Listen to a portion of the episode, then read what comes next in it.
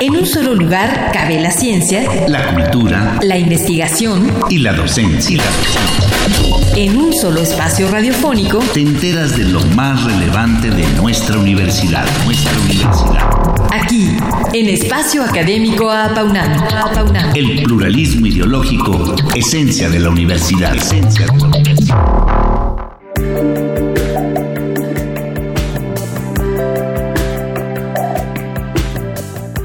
El año pasado, tres científicos estadounidenses ganaron el Premio Nobel de Medicina por sus descubrimientos de los mecanismos moleculares que controlan el ritmo circadiano.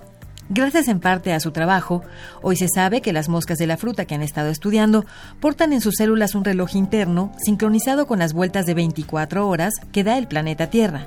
Además, muchos fenómenos biológicos como el sueño ocurren rítmicamente alrededor de la misma hora del día gracias a este reloj interior. Pero las disfunciones del ritmo circadiano se han vinculado a ciertos trastornos del sueño, a depresiones y al trastorno bipolar, por lo que su investigación resulta de vital importancia.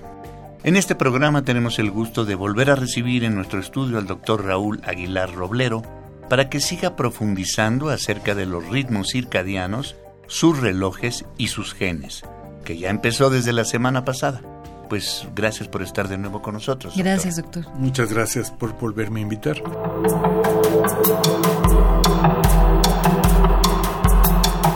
Nuestro invitado obtuvo el título de médico cirujano en 1984 el grado de maestro en investigación biomédica básica en 1986 y el grado de doctor en neurociencias en 1989. Todos ellos en la UNAM. Realizó una estancia postdoctoral en el Departamento de Neurología en la Universidad Estatal de Nueva York en Stony Brook.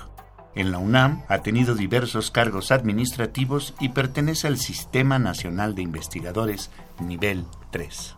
Fue presidente de la Sociedad Mexicana de Ciencias Fisiológicas de 1998 a 1999 y coordinador del Programa Universitario de Investigación en Salud de la UNAM de 2000 a 2002. Actualmente es presidente fundador de la Sociedad Mexicana de Ritmos Biológicos. Bueno, pues para ponernos otra vez en sintonía con el tema de hoy, ¿nos podría recordar qué es la sincronización, doctor Aguilar Roblero? Bueno, eh, la sincronización cuando hablamos de sincronización nos referimos a que los relojes de nuestro cuerpo, porque en realidad son varios relojes, por facilidad les decimos el reloj, pero son varios relojes, se sincronizan entre sí, como cuando en las películas de guerra sincronicemos nuestros relojes. Entonces todos los relojes del cuerpo se ponen de acuerdo entre ellos. Tenemos señales internas. Pero el valor adaptativo, como ya comentamos la semana pasada, depende de que se sincronicen también con el ambiente. El proceso de sincronización se refiere a que la luz o algún otro estímulo ambiental le da la hora a alguno o algunos de estos relojes del cuerpo, principalmente al reloj cerebral que está eh, en una parte del hipotálamo que recibe una entrada de la, de la retina. Eh, la luz nos entra por los ojos se va para que lo que usamos habitualmente, lo que todos sabemos que la usamos, pero también se va a un lugar que está en la base del cerebro, donde está ubicado el reloj. Y ahí pone a tiempo a todas las células que conforman ese reloj. Doctor, ¿y, ¿y, cuáles fueron las aportaciones recientes al estudio de este tipo de fenómenos?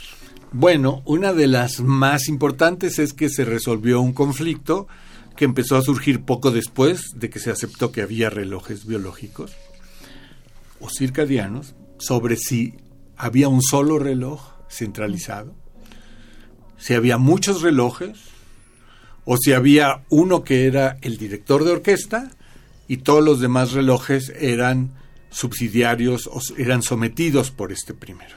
Le decimos la organización de orquesta, es una organización jerárquica tenemos la organización totalitaria, que sería un reloj central único, y el socialismo, el comunismo completo es que cada célula tiene su propio reloj. Ahora, igual que con la discusión onda, partícula sobre la naturaleza de la luz, todos tenían razón en esta discusión. Ahora, con el descubrimiento de los genes reloj que empezaron eh, Hall y, Young, y se me olvidó el tercero, este ganadores del premio Nobel. El año pasado. El año pasado, sí. Que sí es como mis universos siguen siendo ahorita. ¿eh? Son los son el premio Nobel de fisiología.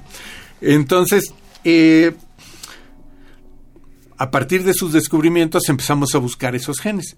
Porque buscar genes ahora sí se nos da. Tenemos herramientas impresionantes. Entonces, encontraron que esos genes hay en mamíferos y los genes de los mamíferos están en todas las células que hemos buscado. Esto también lo mencionamos brevemente la semana pasada. Entonces, pues todos tenían razón. Hay un sitio en el cerebro central que es eh, el núcleo supraquiasmático que funciona como un reloj. Ahora, ahí tiene 16.000 neuronas y cada una tiene un reloj, pero funciona como un solo reloj.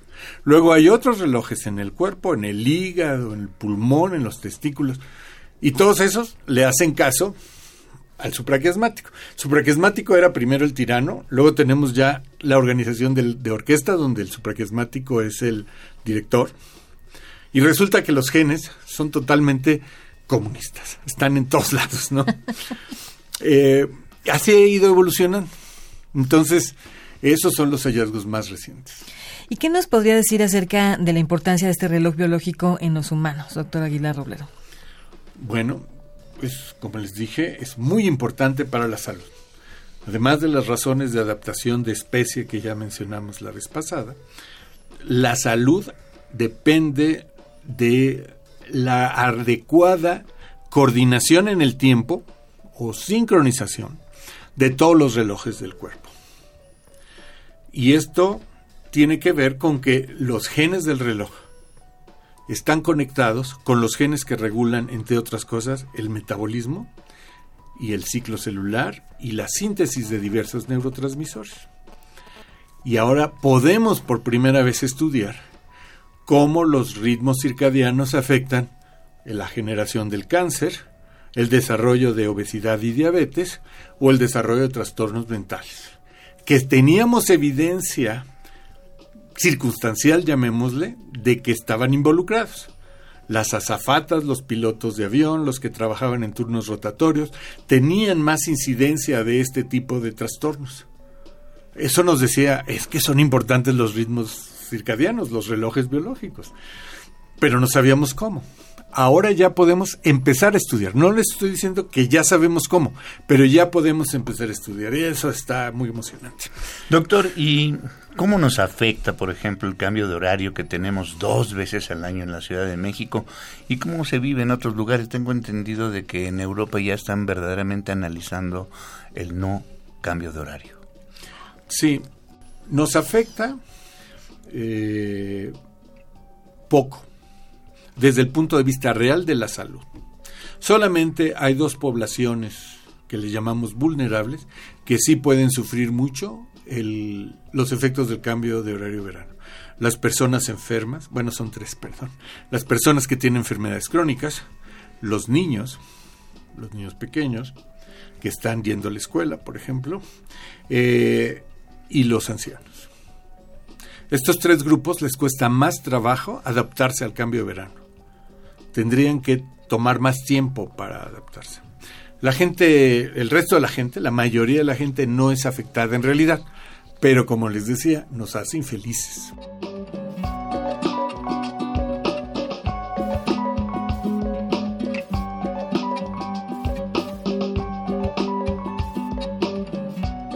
Bueno, pues continuamos nuestra entrevista con el doctor Raúl Aguilar Roblero acerca de los ritmos circadianos, sus relojes y sus genes. ¿Qué es lo que se ha descubierto en los últimos 15 años con respecto a los genes y las proteínas? Bueno, para empezar ya les podemos poner nombre. Le llamamos, hay dos familias principales, la familia de los genes PER, que viene de periodo, y la, la familia de los genes CRI, que viene de criptocromo. El nombre periodo se refiere que así le puso John o Hall, no recuerdo cuál de los dos, cuando los descubrieron, porque lo que medían era el periodo de oscilación, es decir, cada cuántas veces repetía en un día eh, el ritmo. Y la de criptocromo es porque originalmente lo descubrieron en plantas y sirve para recibir la luz, eh, la luz azul. Entonces de ahí viene el nombre. Estas dos familias producen una proteína que se llama igual que ellas, CRIPER, o una serie de proteínas, las cuales cuando se producen en el citoplasma, los genes se codifican en el, en el núcleo, se transcriben, es decir, se convierten a una molécula mensajera que le llamamos RNA, y se convierten a proteínas en el citoplasma, las cuales se unen, pericri se unen, y así unidas pueden regresar al núcleo. Y cuando regresan al núcleo, apagan su propio su propia transcripción, es decir, deja de sintetizarse más. Y hay otras dos proteínas que son, dos, sí son dos proteínas que son CLOC y B mal 1, no les voy a decir por qué se llaman, así, pero este, estas dos son las que cuando se pegan en los genes pericri inician la señal para que se transcriba. Entonces esto es una asa de retroalimentación negativa que tarda 24 horas en repetirse, o cerca de 24. Doctor, brevemente, ¿qué es lo que todos estos estudios pueden aportar al conocimiento de la medicina? ¿Y cuáles son las proyecciones de sus investigaciones en este campo a corto y mediano plazo? Bueno, en primer lugar, el concepto, yo creo o he generado el concepto de cronostasia, que se refiere a los procesos fisiológicos que controlan todos estos ritmos circadianos. Y ahora con todo este conocimiento de genes los podemos someter a prueba.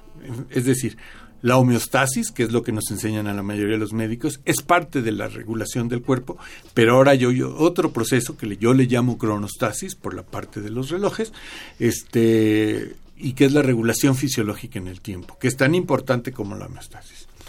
Ahora, mis investigaciones, yo estudio la parte celular, cómo le hacen las células en el núcleo supraquiasmático, que es donde está el reloj, para generar los ritmos. Y en particular me interesa la pregunta, ¿qué pasa entre los genes reloj y la generación de actividad eléctrica neuronal, que es el lenguaje común que usa el cerebro?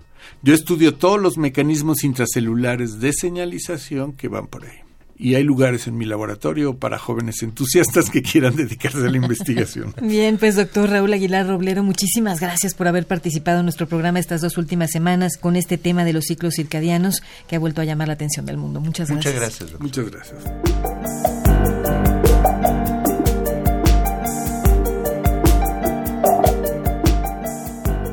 Participamos en este programa en la realización y postproducción Oscar Guerra, el guion de Sabrina Gómez Madrid y en operación técnica Ricardo Pacheco. Coordinación de la serie, licenciado Francisco Guerrero Langarica. A nombre de todo el equipo de trabajo, nos despedimos de ustedes al micrófono, mi compañero Ernesto Medina, su servidora Sabrina Gómez Madrid, quienes agradecemos su atención y los invitamos a participar en este espacio a través de nuestro correo electrónico, en el que como siempre recibiremos sus opiniones y sugerencias. Todo en minúscula con doble A al inicio a paunamarroba, correo.unam.mx. Los esperamos el próximo martes a las 10 de la mañana, aquí en Radio UNAM. En un solo lugar cabe la ciencia, la cultura la investigación y la docencia. En un solo espacio radiofónico Te enteras de lo más relevante de nuestra universidad, nuestra universidad. aquí en Espacio Académico Apaunam. Apaunam. El pluralismo ideológico, esencia de la universidad. Esencia de la universidad.